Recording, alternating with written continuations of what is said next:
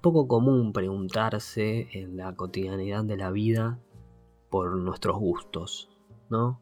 O cuestionar por qué es que algo nos gusta. Pero me parece importante eh, para entender un poco cómo se construyen ciertas estructuras eh, y ciertos modelos culturales que se mantienen y se reproducen indefiniblemente o indefinidamente a lo largo de la historia, eh, preguntarse por los gustos. ¿Por qué nos gusta algo? Eh, porque me parece que los gustos definen a las personas y definen a la humanidad. Eh, y quizás uno no, no, se los cuestiona porque, porque piensa que es una cuestión que no tiene explicación. Y en gran parte lo es, pero la pregunta no, no, parece que hay que, hay que desligar a la cuestión de la pregunta de la cuestión de la explicación. Las preguntas se pueden hacer sin llegar a una explicación concreta eh, y disfrutando simplemente del viaje y del, de la búsqueda, del explorar y de conocer nuevas cosas y de entender algo Así que hoy acá en este segundo episodio de Neocinema Podcast nos vamos a preguntar por qué nos gusta el cine. ¿Cómo estás, Matías? Bienvenido. Bueno, gran, gran, gran introducción, la verdad. Eh, y sí, creo que un poco empezar a preguntarse los por qué de las cosas es el primer paso eh, para entender eh, que estamos metidos en una estructura, que estamos, eh, como diría Marx, alienados en un sistema en el que todo es construcción humana y todo construye nuestra cultura. Y, empezar a, decir, bueno, ¿por qué me está gustando esto? ¿No? ¿Por qué está eh, ya eh, incorporado en mi ser? Es, es el primer paso para por ahí eh, empezar a tener un juicio propio. Exacto, y además es una conducta casi natural del humano que, se va perdiendo, me parece, con, con el, pasar de, la cultura y con la aprehensión de ciertas normas, porque si uno piensa en los niños, por ejemplo, los niños son mucho más curiosos muchas veces que, que un adulto, y esa es una cualidad que está íntimamente ligada con la creatividad, o sea, la curiosidad y la creatividad son este, dos cuestiones que siempre tienen que ir de la mano y que una no, puede funcionar correctamente sin la otra, me parece, y, que debería ser una conducta que, hay que mantener y que hay que esforzarse por mantener. Uno, la curiosidad abre el mundo sí, un poco. y abre el paso al entendimiento poco ¿no? la base de, la filosofía, al empezar a, preguntarse eh, cosas eh, complejas que, pueden no tener en principio una, respuesta y tal vez nunca la tengan, pero el, proceso de cuestionar, de reflexionar, eh, hay que entenderlo como necesario, ¿no? no como un poco hablábamos por ahí en el video de, de Arrival y de paso los invitamos a que los vean, a que lo vean. Eh, no pensar en esto del eficientismo, ¿no? De, empezar una pregunta para encontrar una respuesta. Claro, exacto. Sí, y bueno, ya entrando en la cuestión cinematográfica, eh, ¿por qué pensás que nos gusta el cine?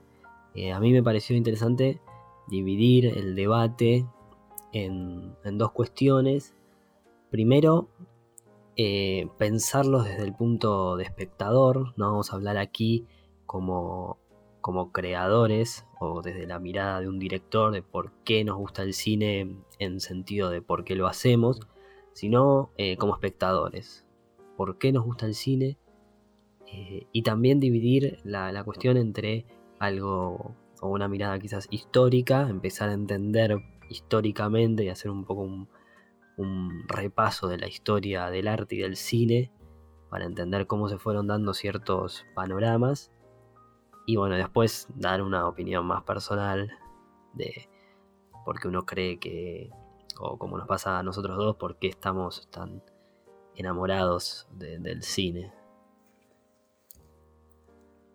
Bueno, sí, creo que si hay que, empezar a preguntarse eh, por qué nos gusta el cine como espectadores, creo que eh, principalmente nos gustan las historias y eso es algo que ya viene de, de, la antigua Grecia, ¿no? de, la estructura aristotélica, de, bueno, vos, vos sabes más, creo que un poco más de esto que yo, pero, pero es eso, ¿no? Nos gusta eh, vernos representados ficcionalmente y, es algo que, es casi absurdo porque, eh, digamos, pensar en la imagen de, una serie de espectadores jugando a, creerse lo que, lo que hay arriba de un escenario o lo que hay en una pantalla es eh, casi algo que, por ahí en 100 años se ve como ridículo.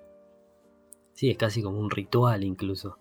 Es un rito, vamos, eh, y hay como un, contrato, diría Chion, eh, en donde uno acepta que, esas imágenes que va a ver, o que esa representación que va a ver es una mentira, eh, pero la, toma como real, o sea, uno se toma la, la licencia casi inconsciente de decir, bueno, por estas dos horas yo voy a ser absolutamente ingenuo y me voy a creer que esto que está pasando es real.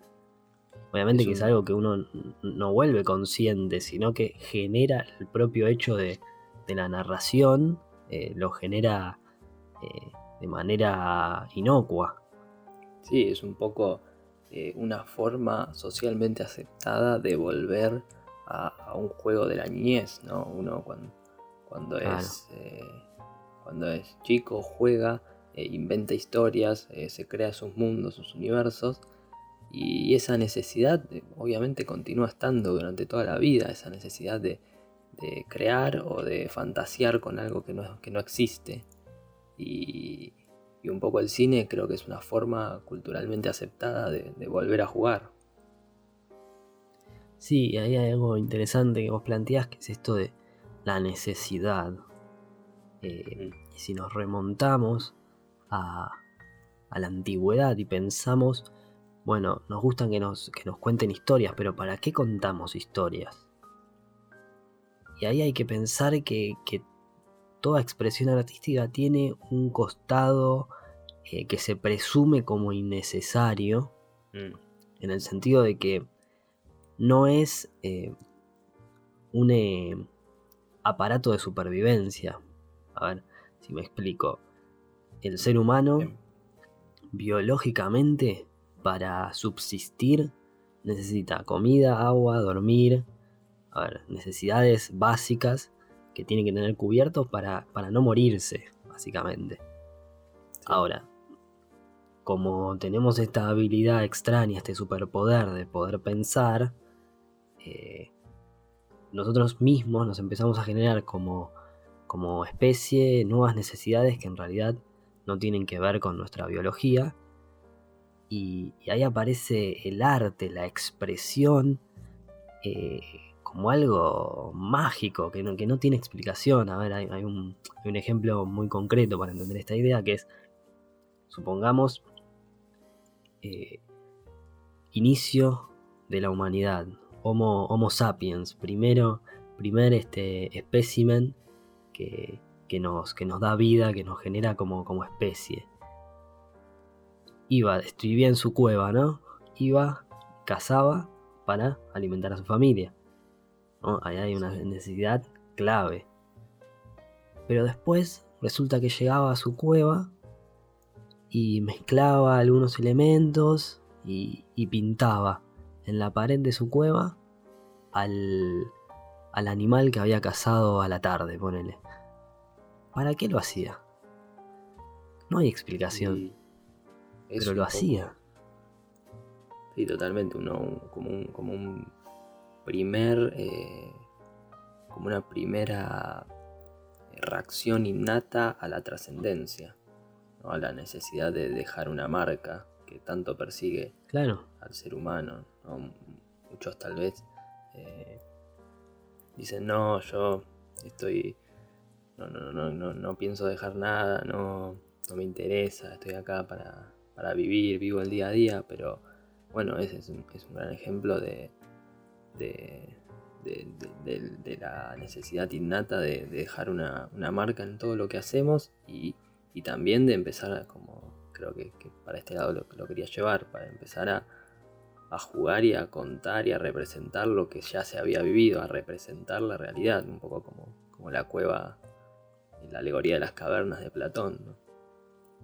Bueno, sí, y, también es pensar un poco, ¿no? Cómo, cómo surge la historia y la narrativa en, función de comunicarse con un otro. Porque me imagino que las primeras historias habrán sido anécdotas reales que, una persona le contaba a otra cierta situación que había vivido, ¿no? En esa necesidad de, de comunión, de comunicación con un otro, aparece la estructura narrativa para darle forma a lo que queremos expresar. Eh, y, ahí, bueno, como hablabas de los griegos, ¿no? También estaría, es interesante pensar que que los griegos tenían una forma de teatro que no era representativa de la realidad, en, un sentido absoluto y orgánico de imitar la realidad, mm. sino que lo que creaban era justamente, y de ahí viene el concepto, creaban una diégesis. Allá, de, ahí, parte el concepto de, diégesis, que bueno, para entenderlo eh, rápidamente y explicarlo rápidamente, es la oposición de mímesis Mimesis se entiende como imitación, hacer algo que copia a la realidad. Y diégesis se entiende como algo que genera una realidad por sí misma, genera un universo. Por eso cuando uno habla de diégesis en las películas está hablando de todo lo que pasa dentro de ese mundo que, que se nos pone frente a la pantalla. Y todo lo que es propio de ese mundo todo lo que en ese mundo puede ser real. Eh, y en ese sentido, bueno, los griegos tenían un teatro que, que buscaba a través del extremo absoluto y de historias eh, súper potentes y llenas de muerte, llenas de engaño, llenas de traición, de, las peores cuestiones del humano, eh, invitar a los espectadores a reflexionar sobre esas conductas. Es decir, uh, mirá lo que puede llegar a pasar si eh, peco o me comporto de, una forma eh, moralmente incorrecta y demás. Entonces, sí, la búsqueda de la catarsis, ¿no? Exacto, entonces podemos pensar, empezar a pensar que las historias se cuentan para la reflexión, para despertar la reflexión en un otro. Sí, es un poco también eh, lo que lo que buscamos eh, o el, tipo de cine que también tratamos de hablar siempre en, el canal, ¿no? Ese cine que, sigue tratando de, buscar la reflexión y, es interesante también que es, una búsqueda infinita. Venimos con esas historias desde los griegos, ¿no?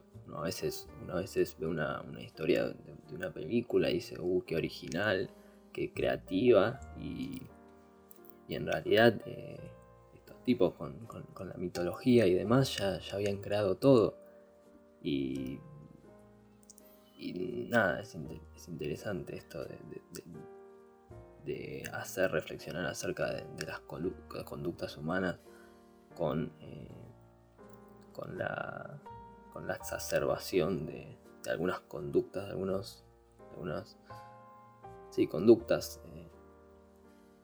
Sí, también esto que vos decís de eh, que ya lo habían creado todo, habla un poco de la universalidad, de las cuestiones humanas, que, siempre una historia que para mí, si las historias se construyen de forma profunda y verdadera y, y, y, en un cierto sentido también mágico o mágica, eh, no, no envejecen nunca. O sea, la historia tiene el poder de no envejecer.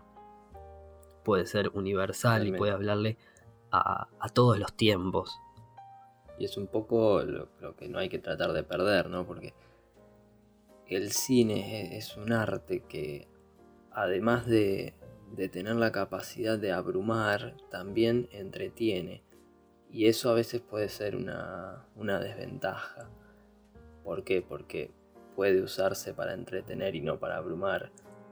Exacto. Y es un poco un tema que hay que, que, hay que reflexionar al respecto y preguntarse también qué tipo de cine eh, estoy, estoy viendo. A ver, me gusta el cine porque me ilustra una historia o me gusta el cine porque me está eh, haciendo ver, ver la mirada de, una persona acerca de, una problemática específica.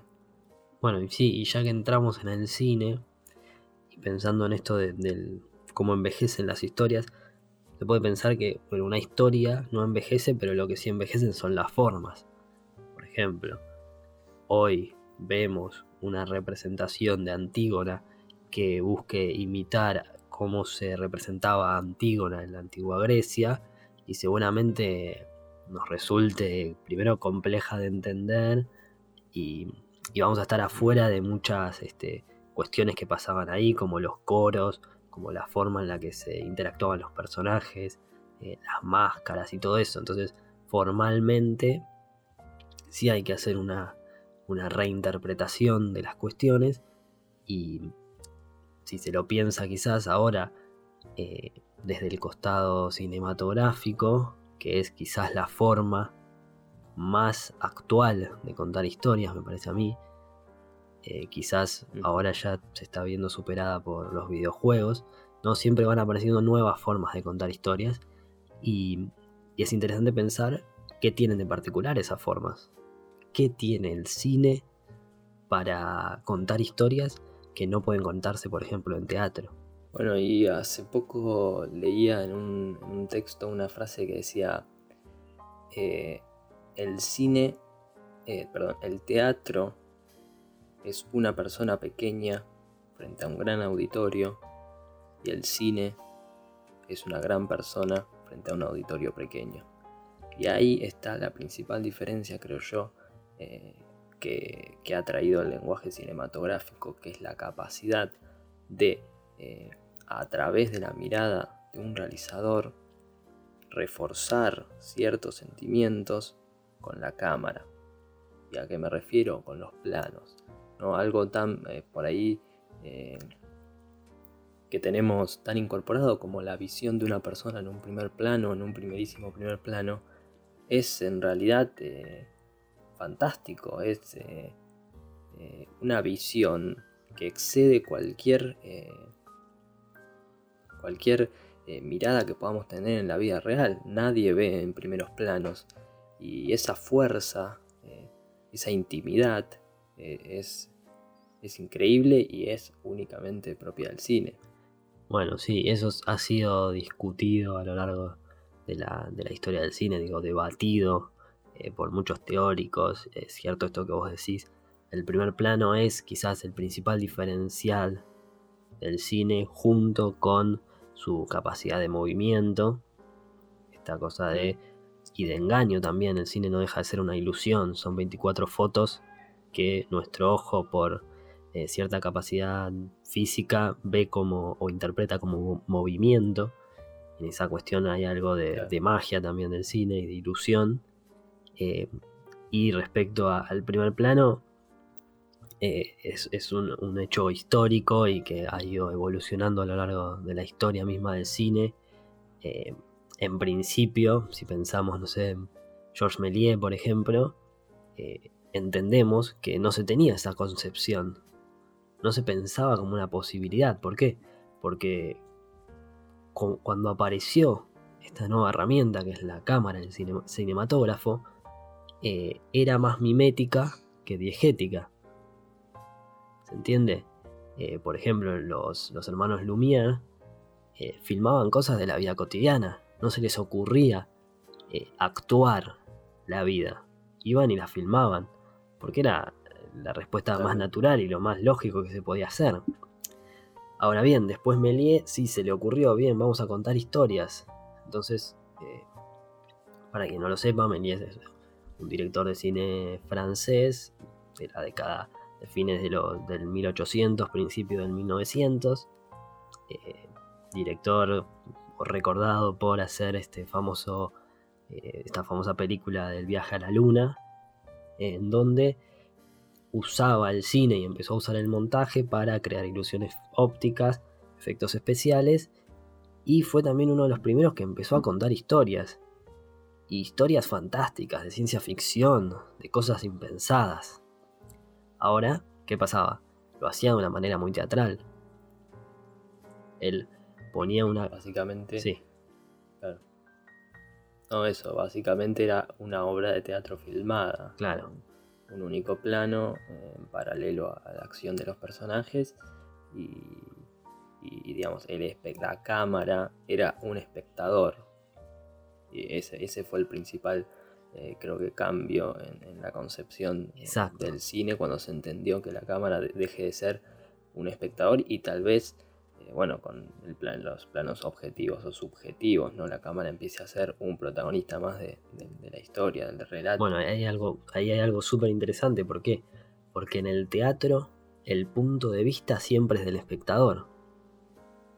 Uno si se sienta al, muy a la derecha va a ver todo desde un punto de vista oblicuo. ¿Se entiende? O sea, uno eh, se genera su punto de vista. Ahora el cine con la cámara cuando se empezó a utilizar la cámara eh, debidamente, eh, el punto de vista del espectador se pierde y el punto de vista lo, lo da la cámara.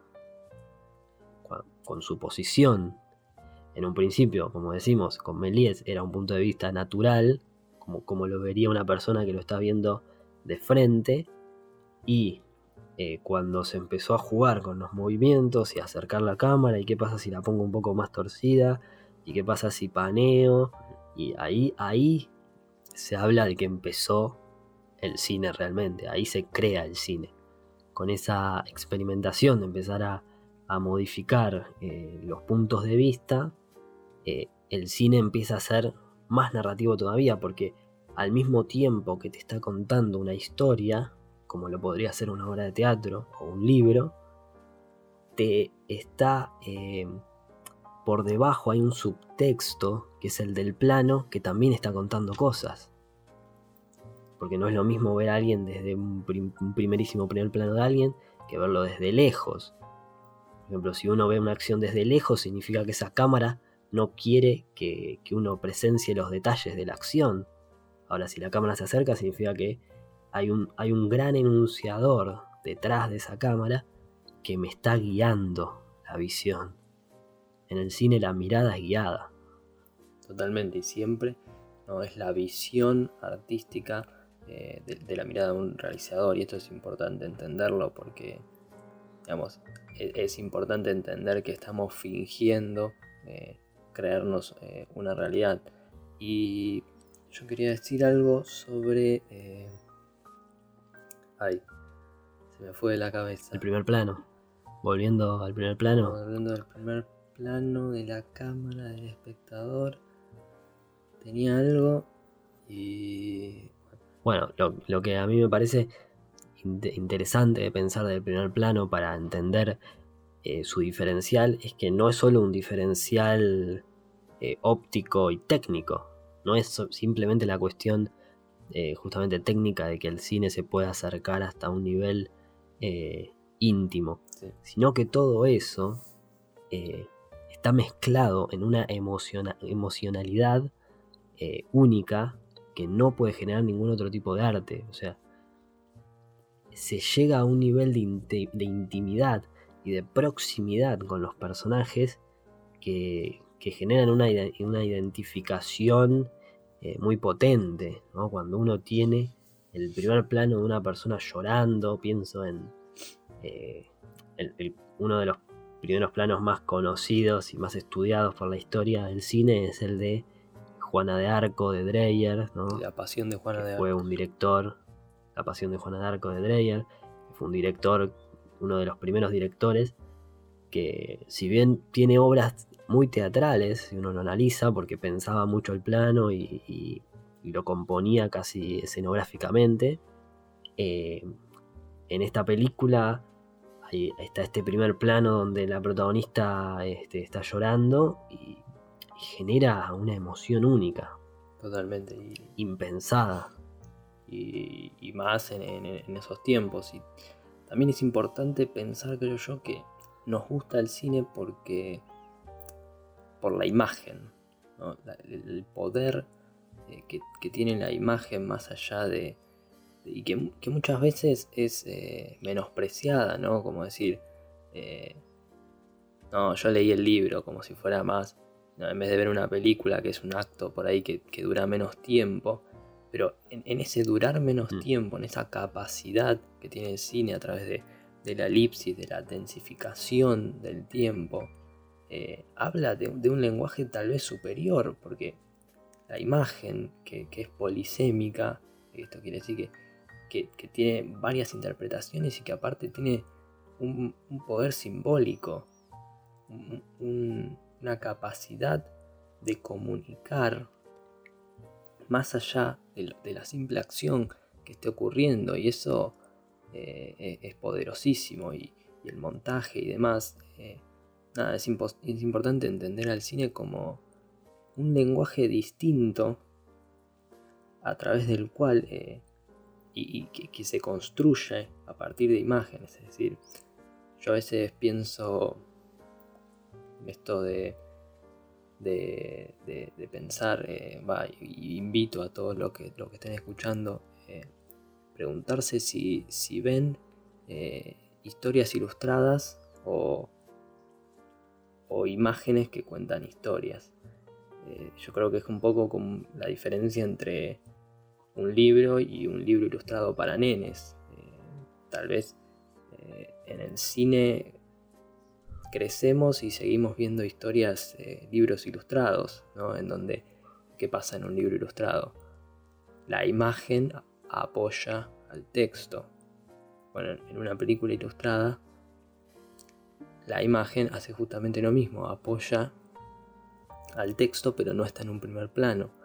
En cambio, eh, una película, eh, pienso yo, eh, primordialmente tiene que estar primero la imagen y, después el texto. Exacto, sí. Eso también es una cuestión central del arte cinematográfico y diferencial que para uno hacer cine eh, significa este, hacer imágenes. Eh, y eso está incluso, y esto puede ser un debate eh, interesante y polémico al mismo tiempo, por sobre la historia. Hace poco leía a David Borwell, un autor, sí, un autor, un crítico norteamericano, que bueno, criticaba un poco las, los nuevos movimientos del, cine y las nuevas eh, vanguardias cinematográficas que ya no se, ya no se concentran tanto en una, en una narrativa, en una historia y que simplemente combinan imágenes que parecerían no tener un sentido en función de simplemente disfrutar de la espectacularidad que se puede lograr con lo visual.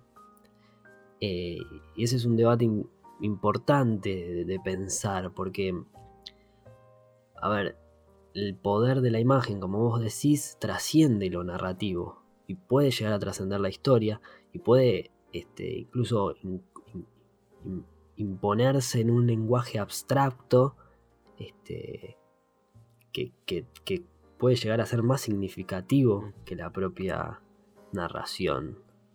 Y incluso puede este, separar al cine o a, lo, audiovisual de, esta carga que trae del teatro y de la literatura en la que termina siendo este, imágenes ilustradas. Sí, me parece que es, central este, pensar que el cine puede no contar historias y ser cine igual. O creo que tal vez con, la aparición del sonido, eh, el espectador del cine empezó a eh, acostumbrarse al hecho de que todo esté explicado con palabras. Y ¿Por qué es más simple que todo esté explicado con palabras? Porque es el lenguaje que hablamos todos. Ahora, es importante empezar a, empezar a pensar en, hablar el lenguaje de las imágenes. En, eh, digamos, no tiene que ser algo de, los especialistas. Muchas veces eh, nosotros analizamos películas y estamos acostumbrados a, encontrar esos códigos internos.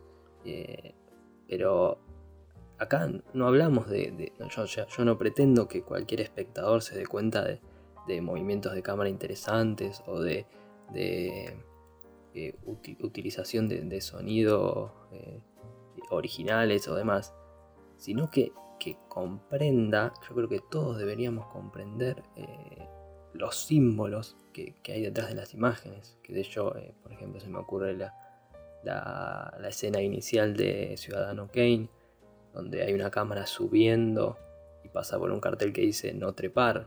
Bueno, ahí el, director está hablando con la imagen, está contradiciéndose y, creo que eso es, algo que tal vez no muchos, eh, que muchas veces pasa desapercibido. Y, nada, hay que empezar a criarse en el lenguaje de las imágenes hay algo clave, porque vos fíjate que eso puede pasar desapercibido, pero yo puedo ver Ciudadano Kane y entenderla igual. Ahí está el, trabajo, me parece, de, empezar a educar para una alfabetización audiovisual eh, más eh, elaborada y que, le permita a los espectadores justamente entender estos signos que vos decís. Y, claro, si todo está puesto en entender la historia, y la historia se entiende más a pesar de eh, no comprender estos símbolos visuales, claramente el espectador no se va a eh, interesar en entenderlos. Pero, pero bueno, volviendo creo que a, a este diferencial del cine, me parecería importante recalcar también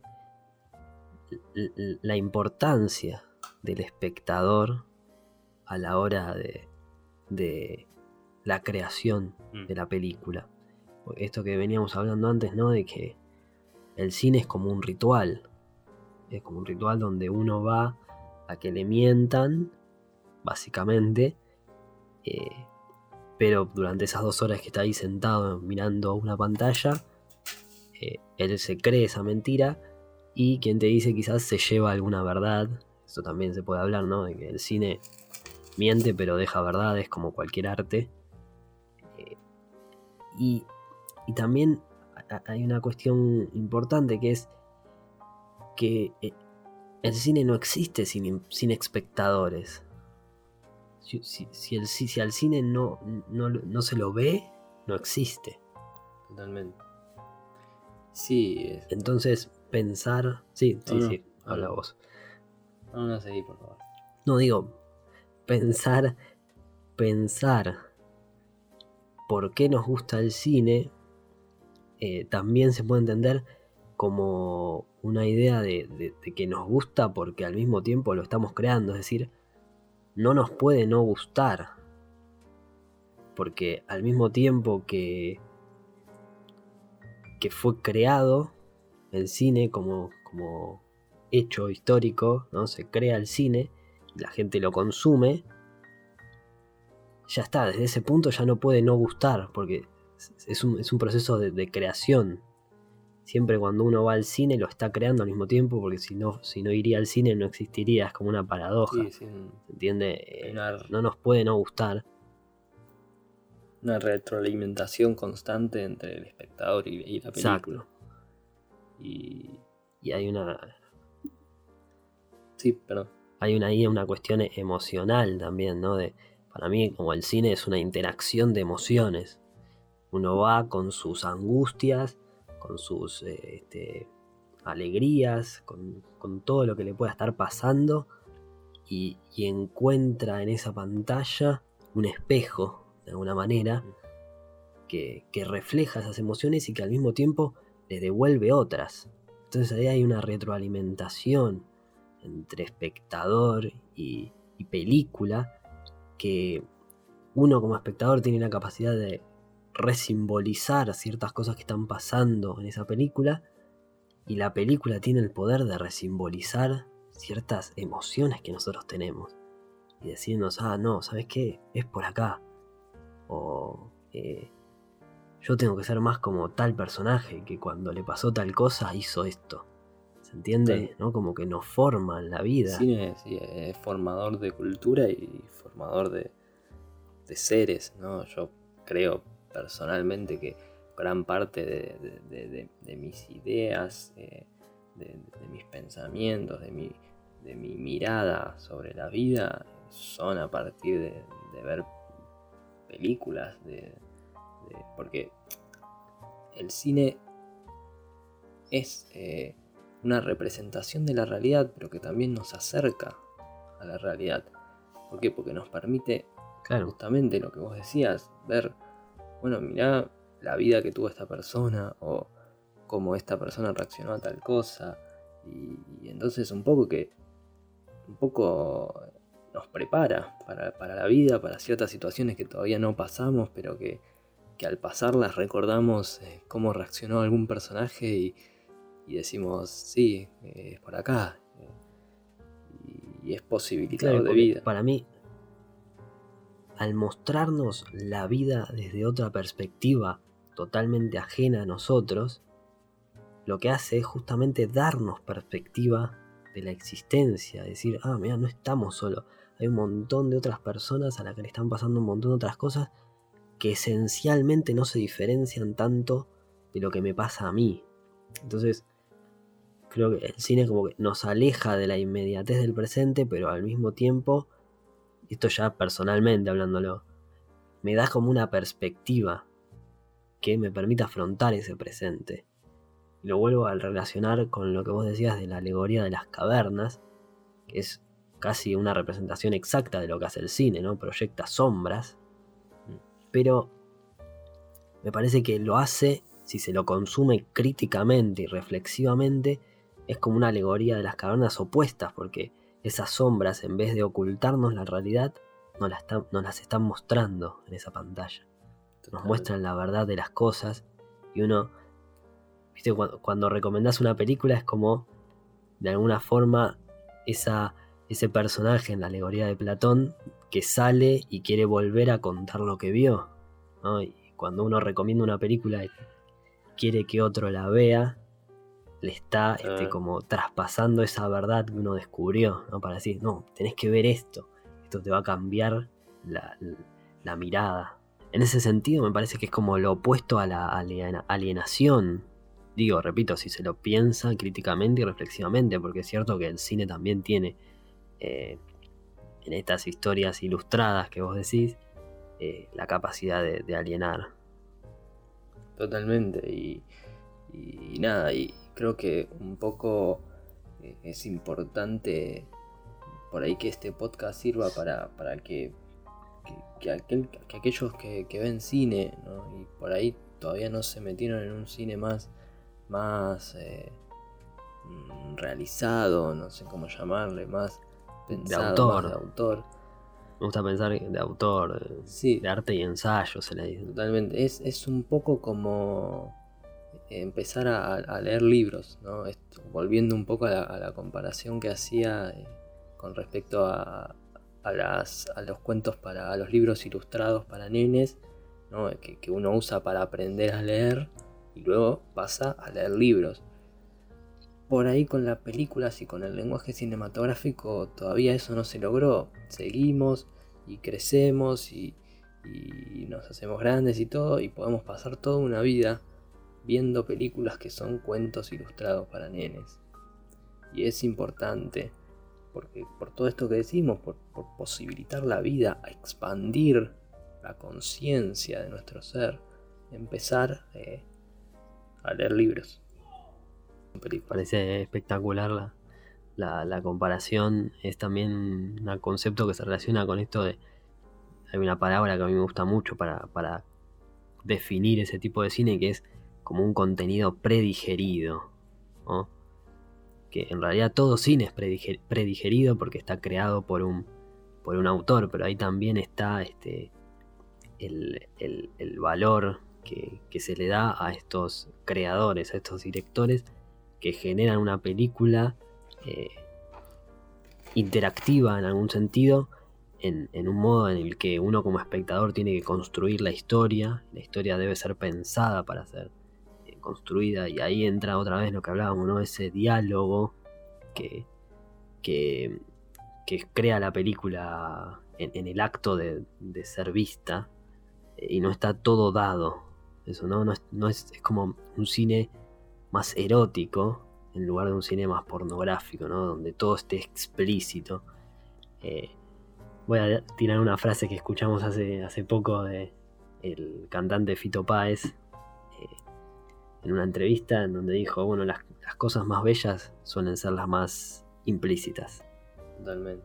Y eso es, me parece, este, hermoso y, muy real también, ¿no? Esta, esta, cosa que tiene el cine de, la eroticidad, de lo oculto, ¿no? Hay muchos autores que hablan de que el cine no se funda en lo que muestra, sino en lo que oculta, ¿no? Con este poder de la elipsis, porque la elipsis es el gran, la gran herramienta este, que tiene el espectador para crear la historia, porque en eso que no vio, empieza a interpretar, empieza a crear, empieza a generar esquemas que le dan una, mirada más profunda de lo, de lo, que está, de lo que está aconteciendo. Y eso también, eh, la elipsis es la gran diferencia del cine con, la realidad, ¿no? Eh, ojalá pudiéramos sacar los puntos muertos y también es a veces lo que lleva a pensar al cine como una idealización. Eh, y, nada, eso. Es, un gran recurso. Pensando un poco ya más personalmente, ¿por qué pensás que te gusta el cine? Bueno, creo que un, poco ya, ya, lo estuvimos hablando, este, esto del cine como... Yo elijo pensar el cine como, como no sé si la palabra es escaparate de, la realidad, como un... porque justamente vinimos hablando que es, que es eh, eh, también eh, abre nuestra conciencia sobre la realidad. Pero creo que mi interés, nuestro interés por el cine, bueno, hablo, hablo en, plural, en realidad debería estar hablando en singular. Mi interés por el cine es surge, me acuerdo cuando un profesor nos dio para no, nos recomendó un profesor de literatura, nos recomienda ver la película Taxi Driver. Eh, si bien siempre hubo como una atracción, eh, nada, iba, iba al cine, íbamos al cine y veíamos películas de moda. Eh, sí. Siempre hubo una atracción, yo creo, a, hacia el arte, hacia una, predisposición a entender que cada cosa que veo tiene algo detrás. Y eso creo que es el principal eh, eh, hecho que hace que, el arte te pueda eh, llegar. Entender que es alguien expresándose. Y eso parece. parece una obvio, pero Muchos eligen no pensar, eligen ver y decir, no entendí, listo, voy a hacer mis cosas. Eh, yo siempre tuve una predisposición, por ejemplo, me acuerdo cuando vimos Taxi Driver, que fue como, ¿qué fue esto? ¿No se terminó? ¿Empezó? ¿Qué pasó? ¿Qué le pasaba al personaje? Y, en vez de quedarnos con, lo que habíamos visto, fuimos por más.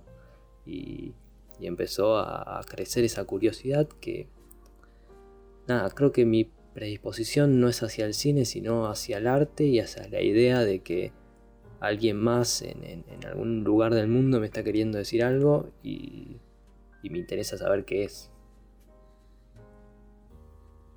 Eso es, hermoso, sí. Esa, bueno, ese diálogo, como lo que decíamos, ¿no? Es, un diálogo eh, abierto hacia el mundo, hacia entender al otro, ¿no? creo que lo que vos decías, ¿no? Esa, esa esta crítica quizás infundada que se genera o ese rechazo al arte se da en muchos, en muchos casos eh, por no entender que eso que estás viendo lo creó otra persona. Totalmente. Y desde cero. Lo creó otra persona, una persona de carne y hueso. Desde el, vacío, digo. Muchas veces tampoco se tiene conciencia de que lo que estás viendo es algo creado desde el vacío. Desde la nada misma. Exacto. Es un nacimiento. Exactamente. Es, un poder este, divino que quizás hablaremos más en, en nuestro podcast sobre por qué hacemos cine, que es el próximo capítulo. A mí me gustaría cerrar hablando de. ¿Y a vos por qué te gusta el cine? Sí, bueno, justamente iba, a eso. Eh, de una. Un descubrimiento que yo he tenido en términos de poder poner en palabras, creo, o encontrar las palabras a partir de otro autor, de unos apuntes que leí una vez, de, encontrar las palabras justas para definir por qué me gusta el cine, aunque creo que eh, principalmente mi gusto viene este, por un profundo amor y un enamoramiento que resulta innecesario explicar o que seguramente no tenga explicación.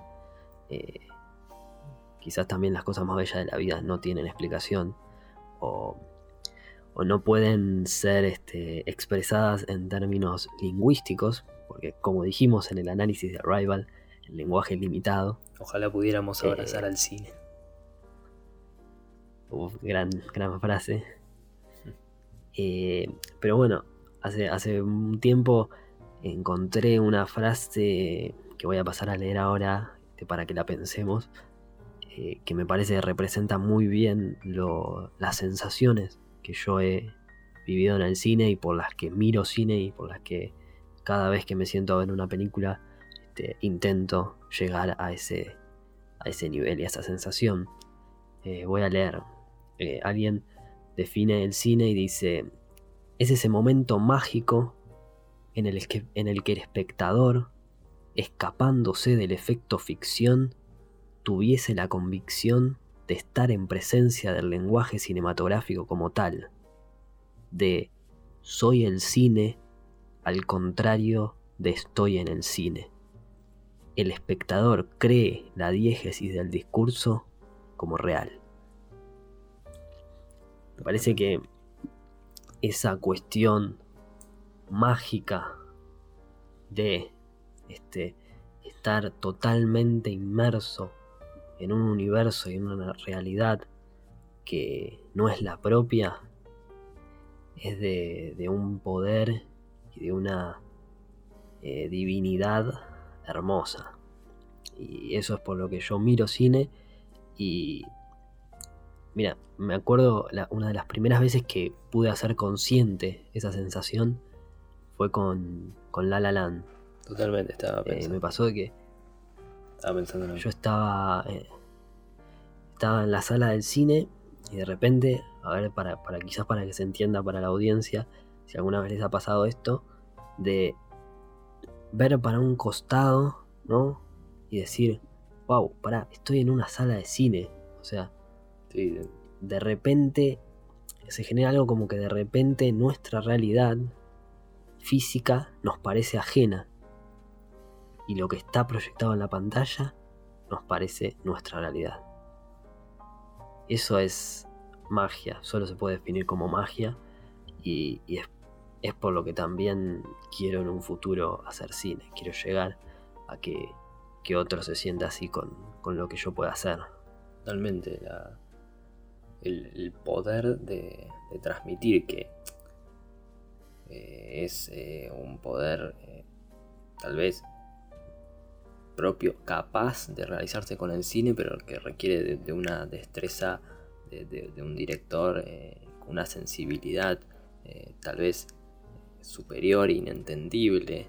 Y, nada, siempre sí, siempre me, me, me huele a la cabeza esa, esa capacidad que tienen algunas películas y también algunas obras de arte o hasta algunas canciones de tocar el alma o de tocarnos eh, sin, existir físicamente.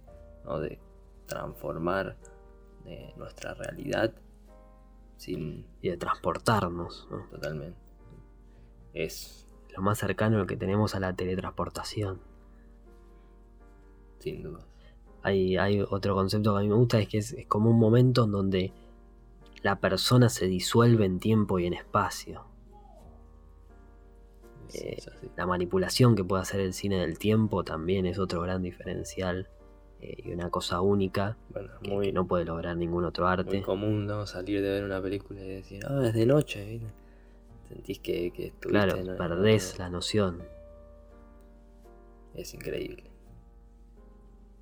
Eh, me parece también para cerrar, eh, voy a recomendar, recomendarles a todos que vean eh, la charla de Ethan Hawke, el actor, eh, que sacó una charla TED este año que se llama, eh, esperen que la busco, ya les digo, eh, De- dense permiso para ser creativos, la buscan así en YouTube, eh, está excelente y, y me parece que resalta algo con lo que me gustaría cerrar y para redondear un poco lo que estuvimos hablando al principio, ¿no? Esta cuestión de que el arte, el cine, las historias se presuponen como innecesarias, pero, pero si existen, esto es lo que me gustaría remarcar, si existen es porque son necesarias. Y, lo que habla Ethan eh, en, en- en la charla es súper interesante y, y remarca esto de que no es que solo sean necesarias, también son vitales. Al mismo nivel quizás que comer, que dormir, que, que salir a, a- a sobrevivir a la vida. Eh, el arte es vital, el arte nos comunica con otros de una forma que, que ningún otro, otra, otra expresión, otro, otro nivel de, Otra creación. otra forma de, de- de creación puede hacer y si ha perdurado durante tanto tiempo en la humanidad al punto que no tenga este punto de inicio, o sea, existe en el mismo momento en el que existe el humano, la expresión artística, significa que es vital y eso hay que tenerlo presente, siempre me parece. Totalmente. Es. eh, solo basta con tratar de imaginarse la vida sin la música, sin el cine, sin la pintura, sin el teatro. Y si después de esa, de esa utopía o de, de ese ejercicio crees que puedes ser feliz, eh, me parece que es un poco imposible. es un imposible. Eh, y algo que hemos vivenciado eh, quizás en estos, en este periodo de, de pandemia, ¿no? De no poder ir al cine, por ejemplo, de perder ese contacto con el ritual que, que, que ha, que ha impactado, me parece. Y que justamente creo este, vital eh, pensar en, en una situación como la, como la nuestra eh, y en este contexto. Nada, la realidad es aburridísima y tiene muy mala narrativa, dice Del Toro. Como para. Gran frase, increíble frase de Que Guillermo también recomendamos, gran maestro. recomendamos sí. las masterclass de Guillermo del Toro, que hay un montón subidas a YouTube y es un tipo que, que es un libro abierto, eh, ha- habla, habla en frases y habla con una sabiduría increíble. Bueno, hemos pensado un rato el cine, creo que se generó una charla muy especial. Esperamos que, que la hayan disfrutado. No sé si Matías quiere decir algo más antes de despedirnos. Nada más, eh, me pone contento que no hayamos llegado a ningún lado, porque significa que la reflexión está, está bien hecha. Y nada, reflexionen, piensen en qué, qué- están, qué están consumiendo, eh, si están eh, realmente viendo el cine de, calidad o- historias ilustradas y empiecen a tratar de reconocer esto. Me parece muy importante tratar de, de empezar a hablar el lenguaje, el lenguaje de las imágenes. Les deseo a todos que terminado este podcast se pongan a ver una película y que esa película los pueda transportar a ese instante mágico. Y, si es así, háganoslo saber por nuestro Instagram neo.cinema. Eh, como siempre lo vamos a estar escuchando y también nos pueden decir qué les pareció esta charla y su opinión también de por qué les gusta el cine. Nada más para decir, nos veremos en el próximo episodio. Estamos muy contentos, muy contentos de, poder charlar así y, y de expresarnos. Recuerden que el cine es mágico, es vital y seguirá siendo por siempre absolutamente necesario.